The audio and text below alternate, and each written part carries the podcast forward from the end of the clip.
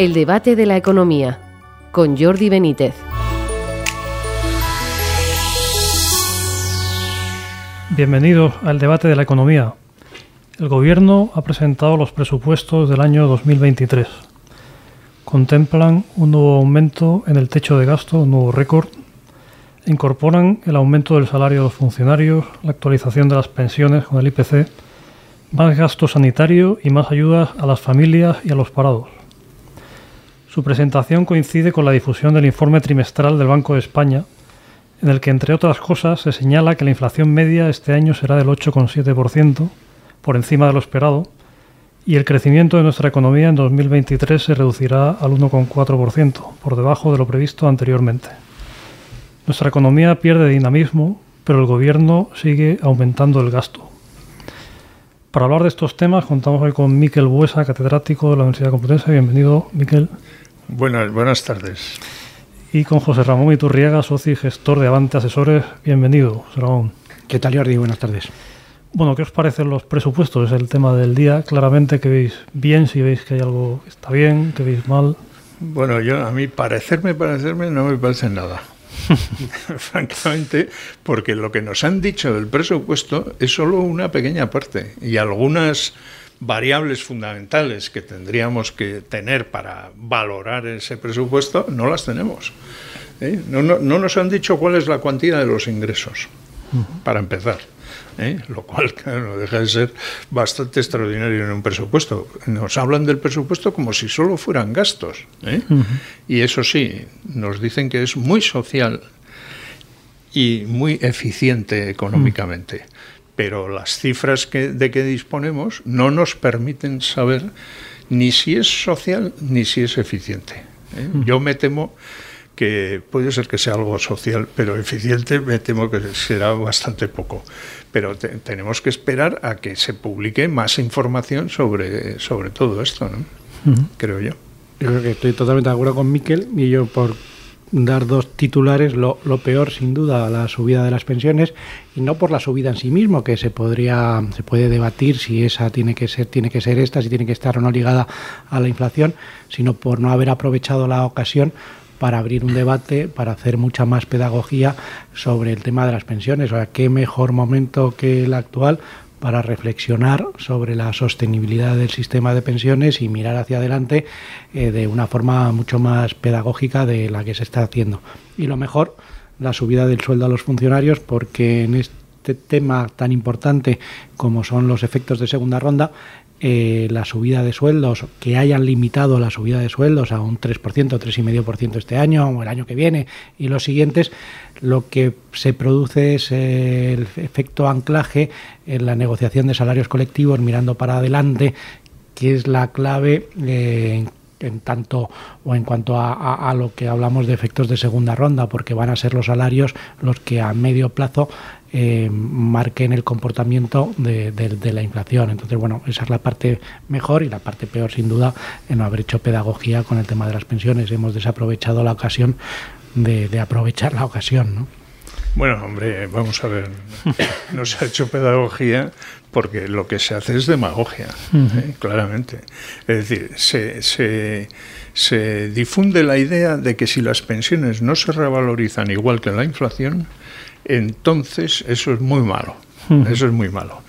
Eh, y claro, no se discute para nada otros aspectos que tienen que ver con el equilibrio financiero del sistema de pensiones, como puede ser, por ejemplo, cuál es la edad de jubilación, cuántos son los años cotizados eh, que hay que tener para, para recibir una pensión, cuántos años hay que considerar en el cálculo de la pensión, etcétera, etcétera. ¿no? Aquí solo hablamos de que el gobierno dice que va a subir las pensiones el 8,5%, cosa que por otra parte tampoco es verdad. ¿eh? porque dependerá, lo que ha dicho es que va a ser la inflación del mes de noviembre. Y que yo sepa, en noviembre todavía falta un poquito un para saber cuál va a ser la inflación del mes de noviembre, y a lo mejor es el 8,5 o a lo mejor es el 9. ¿Eh? O el 6 y medio. Eh, o el 3 y medio, efectivamente. Sí, sí, sí. Sería un poco sorprendente, pero, pero tal. ¿no? Y claro, luego eso ha dado lugar a, a ya al ejercicio demagógico por todas partes, incluyendo el PP, cuando ha propuesto la idea esta de romper el, equilibrio entre la proporcionalidad entre pensiones y cotizaciones al eh, proponer una subida más alta que además acepta esta del 8,5% para las pensiones más reducidas y una subida de la pensión más baja para las pensiones máximas. ¿no? Pero claro, eso rompe el principio de proporcionalidad entre cotizaciones y pensiones. Es decir, ya puestos a romper el sistema de pensiones por todas partes, pues también eh, rompemos esto. Eh, la consecuencia de esto tendría que ser el sálvese quien pueda. Naturalmente los que somos pensionistas no nos salvamos, pero los asalariados tendrían que decidir salvarse y, y decir, no, mire, usted yo, yo al sistema de pensiones no cotizo nada porque ya me las arreglaré yo en el futuro con mi hmm. dinero. ¿no? ¿Ahí qué os parece? Porque también salía el dato eh, que los, los políticos, los diputados han subido el sueldo un 4%, o sea, por encima del, de, esta cifra de los funcionarios que hablábamos. ¿no? En un momento como este, que es tan complicado, ¿no? que está subiendo la inflación, el poder adquisitivo está sufriendo ¿Os parece que esto es ejemplar? Porque no sé, a lo mejor habría que dar un poco de ejemplo también en, la contención aquí, ¿no? no? Pero lo que desde luego no es, es ejemplar. Mm. O sea, yo creo que si lo que estamos es preocupados de esos famosos efectos de segunda ronda y estamos llamando a, llamando al famoso pacto de rentas, pues los diputados lo que tenían que hacer, desde luego, es predicar con el ejemplo y por lo menos no subirse el sueldo más que lo que proponen al resto al resto de, de funcionarios públicos, ¿no?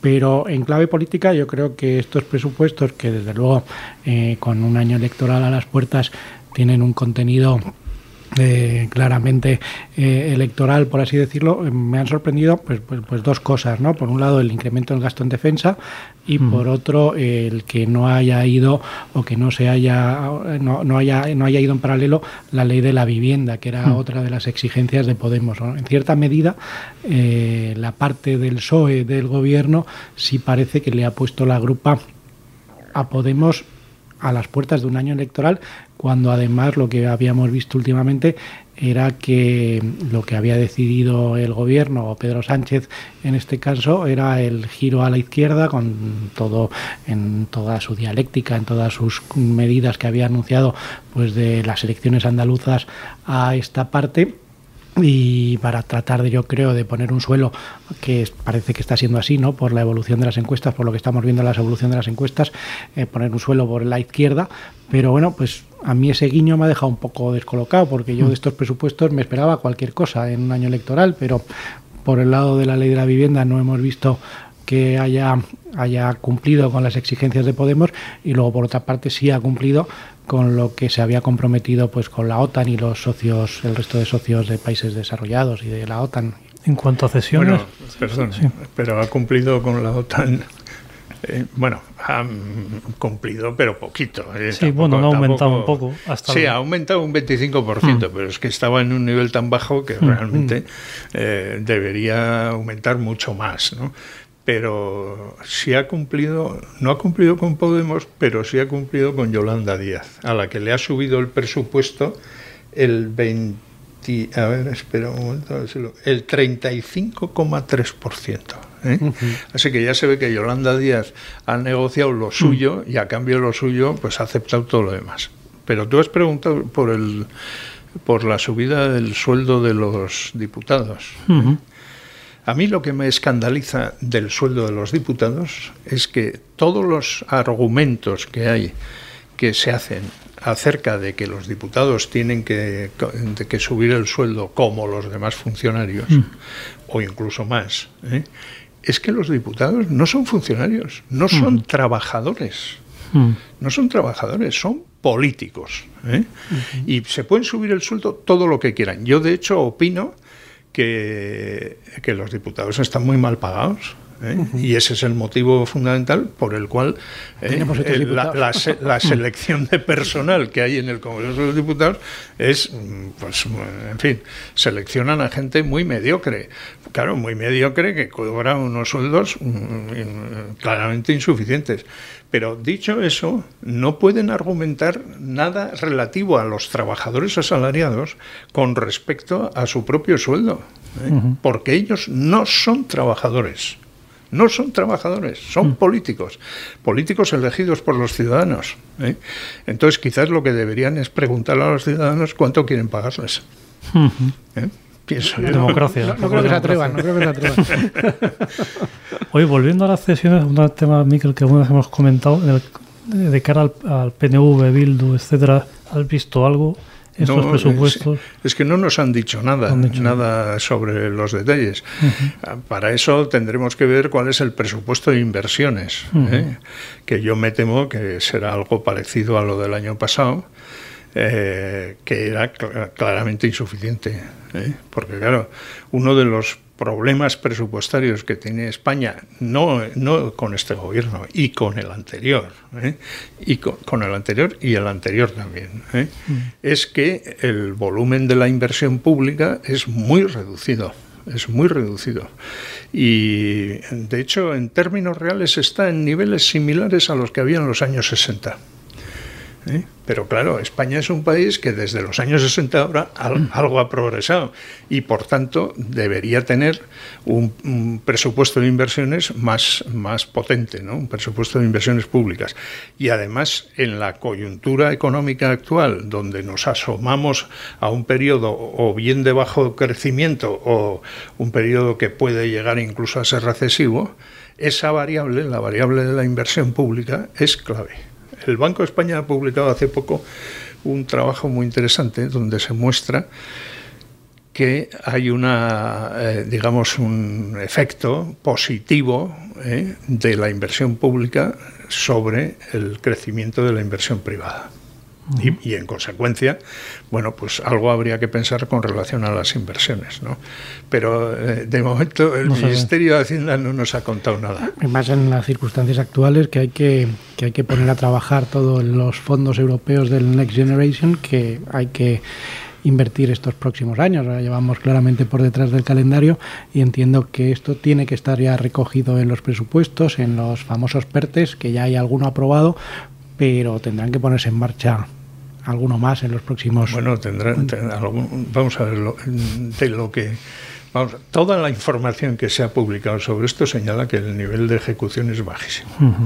Y la percepción, digamos, que tenemos como personas que leen periódicos y oyen la radio, yo la tele, la tele no la, no la considero, eh, pues es que en lo único que se gastan el dinero de la Unión Europea es en hacer publicidad.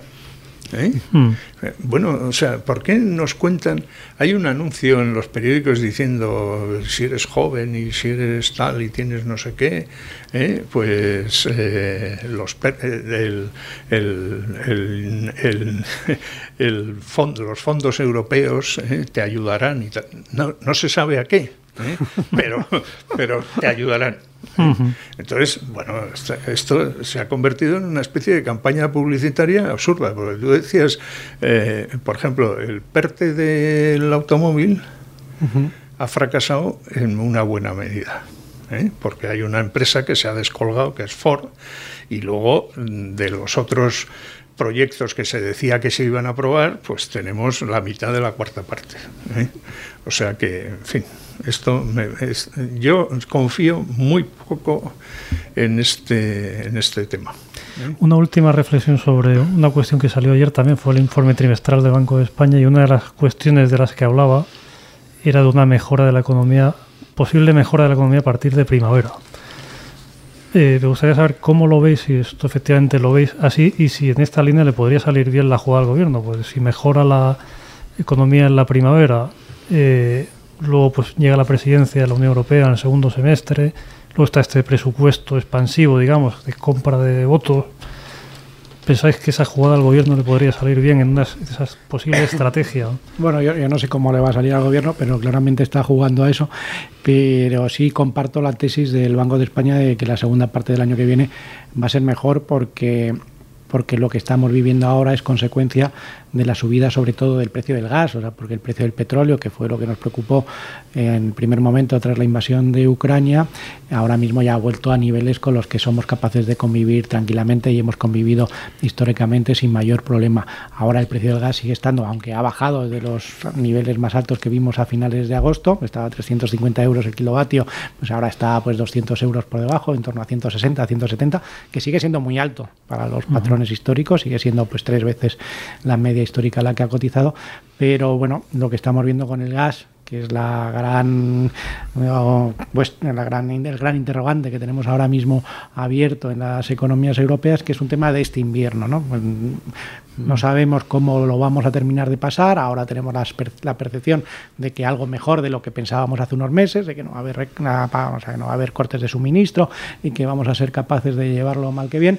Pero en marzo, abril es un tema que vamos a dejar atrás porque el consumo de gas, una vez pase el invierno, cae a plomo y el precio del gas se, se, ajustará lógicamente y a partir de ahí, pues bueno, yo creo que la economía pues tiene mucha inercia porque aunque los tipos vayan a subir, van a subir de forma razonable, o sea, no van a subir a niveles que, que, que estrangulen el crecimiento económico. Luego tenemos todos estos presupuestos expansivos que no solamente son en España, sino en el resto de Europa. Estamos viendo en Alemania, es el presupuesto mm. más grande que le hemos visto nunca a mm. Alemania anunciar. Entonces, bueno, pues la, la economía puede coger inercia.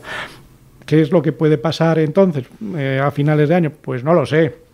Bueno, yo no, lo que no quiero confundir es realidad con deseos, que es lo que nos pasa aquí muchas veces cuando yo tengo que hacer el análisis político, pero yo creo que que, bueno, pues eh, el andaluz que votó antes de verano eh, Partido Popular en las elecciones autonómicas o el madrileño, castellano manchego o extremeño valenciano que vote en mayo Partido Popular en las elecciones autonómicas y municipales, difícilmente va a cambiar el sentido del voto porque la economía vaya mejor, porque yo creo que eh, las, eh, las heridas o las, eh, sí, la, antipatía que ya ha despertado este gobierno no se va a curar por un trimestre, trimestre y medio de mejor crecimiento y por las fotos que se puede hacer el amigo Sánchez en, mm. en, Bruselas rodeado de, de, todo, de, toda, de toda la CLA.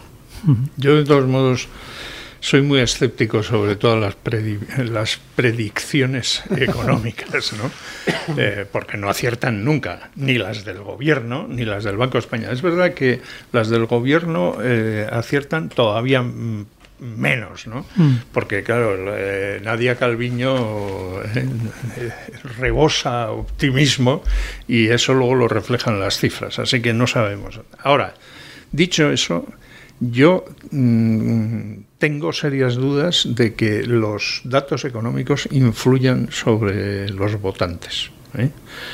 Porque la gente normal y corriente no entiende nada de lo que mm. le dicen, lo que decimos los economistas, ¿eh? y menos aún eh, de lo que dice el gobierno sobre la economía. ¿eh? Porque claro, y esto, si uno analiza un poco lo que se oye, incluso lo que se oye a los periodistas económicos, pues se da cuenta de que realmente bueno, no voy, a meter con los periodistas.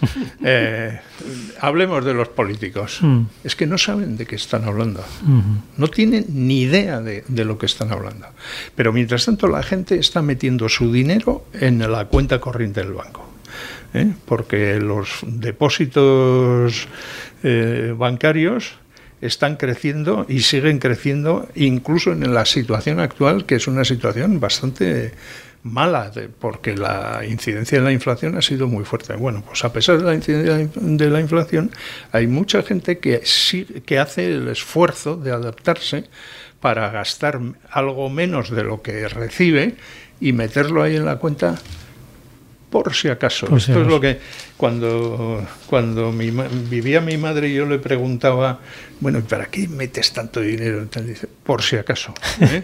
pues por si acaso, es que el por si acaso mm. efectivamente es, es, está funcionando. Y eso indica una profunda desconfianza con respecto a, digamos, a lo que pueda ocurrir en el futuro.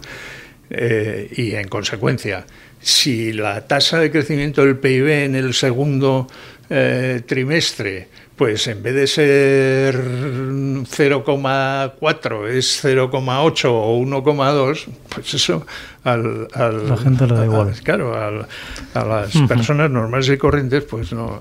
Esto lo, contó muy bien eh, el Roto en una viñeta que publicó hace, no sé, 20 o, 20 o 30 años incluso que en la que aparecen dos personas y una le dice a la otra, yo no entiendo de macroeconomía, pero sé cuando me están jodiendo. ¿eh? Pues esto es así, o sea, es que funciona de esa manera. Totalmente. ¿Eh? Bueno, pues con esta reflexión llegamos al final del programa. Muchas gracias, Miquel Buesa, José Ramón Iturriaga y a todos ustedes por seguirnos y nos les, vamos, les esperamos en una próxima edición del debate de la economía.